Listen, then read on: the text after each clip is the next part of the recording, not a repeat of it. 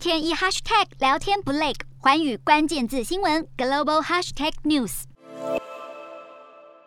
美国总统拜登的亚洲行结束首站南韩的访问行程，紧接着前往日本。除了和日本天皇德仁以及首相岸田文雄会面之外，预计将在日本举办四方安全对话跨的峰会，同时也宣布启动印太经济架构 （IPEF）。拜登这趟亚洲行受到外界瞩目，不只要巩固盟友的政经关系，更要借此确立美国在印太地区的领导地位。今天的国际新闻评论要来分析美国会取得哪些成果，以及面临什么障碍。这是拜登上任以来首次前往亚洲进行访问。对比过去一年，拜登前往欧洲地区的次数大多是参加多边形式的元首峰会活动，而前往亚洲的行程安排一直到任期快满一年半后才成型。但是选在此时此刻到访亚洲，确实有着深层的意义。尤其是俄乌战争仍处于僵局未解的状态，南韩政局又刚政党轮替，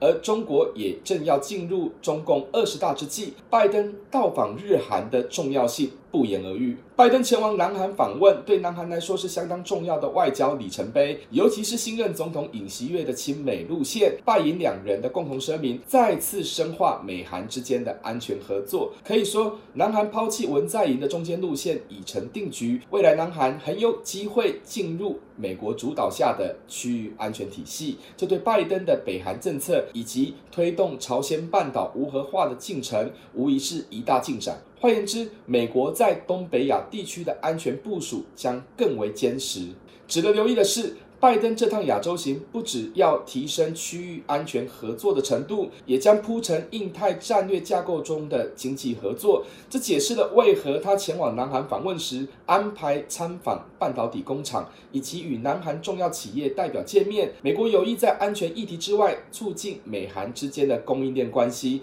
借此增强南韩面对中国经济施压的能力。拜习会聚焦在北韩核武问题、经济安全与半导体合作，以勾勒出两国未来战略合作的蓝图。当然，拜登亚洲行的第二站日本，最大的用意就是要展现承先启后的作用。首先，众所瞩目的印太经济架构，这是自川普时期退出 TPP 后，拜登试图弥补美国印太战略中的经济缺角，集结日印澳的坚实盟友之外，同时也拉拢东南亚国家及南韩一同加入架构，涵盖新产业发展议题。不同于传统经贸合作，在关税、非贸易障碍及生产标准的范畴，建立一套与中国个别苗头的新经济圈。不过，印太经济架构的内容仍缺乏具体的诱因，部分国家对此仍在观望，尤其是未有降低关税的实质规划，而且诸多行动仍有待各国的磋商。在没有具约束力的承诺前提下，印太经济架构仍处在象征性的合作发展阶段。要启动后续对话及谈判，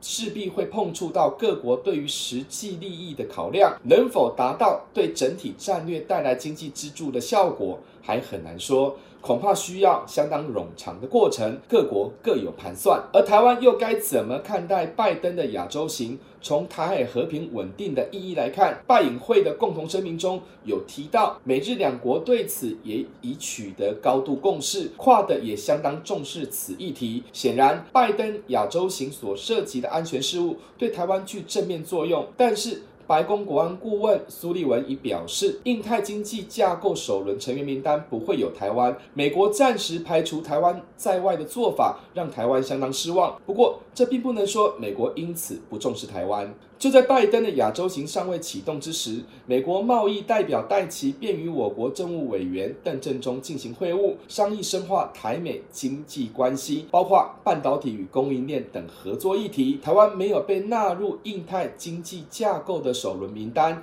美国有着深层的政治顾虑，就是要避免中国因素对这项计划的干扰，但仍必须维持台美之间的经贸伙伴关系。对台湾来说，不需要急于进入尚未成熟的印。态经济架构，反而持续推动台美经贸合作，以及确保加入 CPTPP 的进展，更是至关重要。日韩焦点全面掌握。东亚局势全球关注。我是主播刘以晴，全新节目《环宇看东亚》，锁定每周四晚间九点，环宇新闻 MOD 五零一中加八五开破二二二，以及晚间十点，环宇新闻 YouTube 频道播出。